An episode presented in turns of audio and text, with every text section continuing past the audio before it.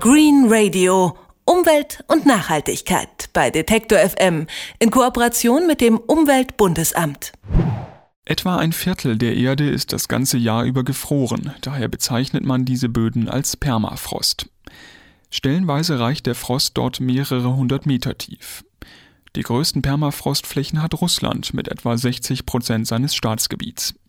Nur während des kurzen arktischen Sommers regt sich dort das Leben, wenn die oberste Schicht vorübergehend antaut und die Oberfläche sumpfig wird, sagt der Arktisforscher Hans-Wolfgang Huberten. Wenn wir in die Region selbst fahren und Forschungen machen, sagen wir, die Tundra beginnt zu kochen. Da geht es dann richtig los. Da sprudelt das Leben und versucht in diesen paar Wochen, in den paar Monaten, wo es etwas wärmer ist, wo es flüssiges Wasser hat, alles nachzuholen, was sie sonst im Rest des Jahres verpasst haben. Hans-Wolfgang Huberten leitet die Forschungsstelle Potsdam des Alfred Wegener Instituts für Polar- und Meeresforschung. Mehr als 20 Jahre lang ist er fast jedes Jahr in die Arktis gereist und hat die Permafrostböden erforscht. Im Sommer, wenn es dort 24 Stunden lang hell ist. Wenn das Wetter schön ist, arbeitet man, manchmal 10, 12, 20 Stunden, steht im Dreck, im Schlamm und ja, versucht irgendwo gute Ergebnisse, gute Proben zu bekommen und gleichzeitig auch ein bisschen Spaß zu haben. Doch der Spaß kann einem vergehen, wenn man über Jahrzehnte beobachtet, wie die Arktis sich verändert. Denn der Permafrost hat längst begonnen zu tauen.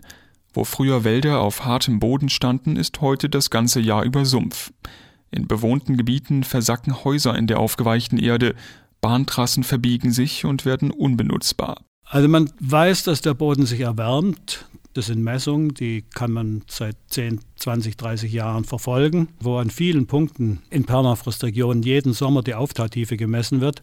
Hat man Daten, die zeigen, dass sich zwar nicht überall gleich, aber in manchen Gegenden das jährliche Auftauen im Sommer doch schon um 10, 20, 30 Prozent erhöht hat im Vergleich zu vor 10, 15 Jahren. Das Hauptproblem daran ist, dass der tauende Permafrost gewaltige Mengen Treibhausgase freisetzen könnte denn die Böden enthalten sehr viel Kohlenstoff, in etwa noch einmal so viel wie derzeit schon in der Atmosphäre ist, sagt Arktisforscher Huberten. Das können wir messen. Wir führen also im Boden Schürfe durch, wir machen tiefe Bohrungen untersuchen, wie viel Kohlenstoff drin ist und nicht nur, was für Kohlenstoff drin ist, sondern was das war, ob das Pflanzenreste sind, ob das äh, Reste sind von irgendwelchen Organismen, von Tieren, bis hin zu Resten von großen Tieren wie Mammut oder Großsäuger, die dort sich getummelt haben in der Tundra. Äh, wir machen also ganz genaue Untersuchungen, um festzustellen, wie viel Kohlenstoff ist in welcher Fläche Permafrost äh, Untergrund vorhanden. Wenn die Böden tauen, werden darin Mikroorganismen aktiv und verwandeln den Kohlenstoff in Treibhausgase wie CO2 oder Methan. Diese verschärfen den Treibhauseffekt. In der Folge tauen die Böden noch schneller und es kann ein Teufelskreis entstehen. Doch ob es dazu kommt, ist noch unklar, denn wo es taut, sprießen auch neue Pflanzen, die der Atmosphäre wiederum CO2 entziehen. Im besten Fall nehmen sie sogar mehr CO2 auf, als aus dem tauenden Boden aufsteigt. Dann spricht man von einer CO2-Senke. Doch die Pflanzen ändern nichts am Ausstoß von Methan. Und das ist ein 20 bis 30 Mal so starkes Treibhausgas wie CO2. Das heißt, im Moment äh, ist von Region zu Region verschieden noch ein bisschen ein Ausgleich zwischen dem Aufsaugen von CO2 und dem Emittieren von Methan. Es gibt Anzeichen, dass sich das ändert, dass sich also irgendwann die Tundra oder die Moorgebiete von der Senke zu, zu einer Quelle von CO2 entwickeln können dass äh, Methan weiter freigesetzt wird, stärker freigesetzt wird. Ich denke, daran besteht kein Zweifel. Das Problem drängt, denn die Arktis erwärmt sich schneller als der Rest des Planeten. Schuld ist der sogenannte Albedo-Effekt. Wenn die weißen Gletscher schmelzen, kommt immer mehr dunkle Erdoberfläche zum Vorschein.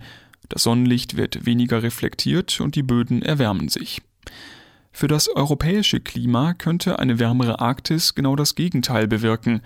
In unseren Breitengraden könnte es in der Folge kälter werden, erklärt Arktisforscher Huberten. Wir haben ja zum Beispiel in den letzten beiden Wintern, die sehr kalt waren, den größten Meereisrückgang im Sommer in der Arktis. Und es gibt Kollegen, die publiziert haben, dass ein Zusammenhang damit besteht, dass wenn die Arktis im Sommer mehr Wärme absorbiert, dass dann mehr kalte Hochs von der Arktis nach Europa kommen. Aber wie sich diese Zirkulationsmuster wirklich verändern, da sind die Modelle im Moment auch noch nicht gut genug. Noch sind die Veränderungen in der Arktis also nicht ausreichend untersucht. Aber je mehr Daten Hans-Wolfgang Huberten und seine Kollegen in den kommenden Jahren in der Arktis sammeln, desto genauer werden auch die Klimamodelle. Green Radio Umwelt und Nachhaltigkeit bei Detektor FM in Kooperation mit dem Umweltbundesamt.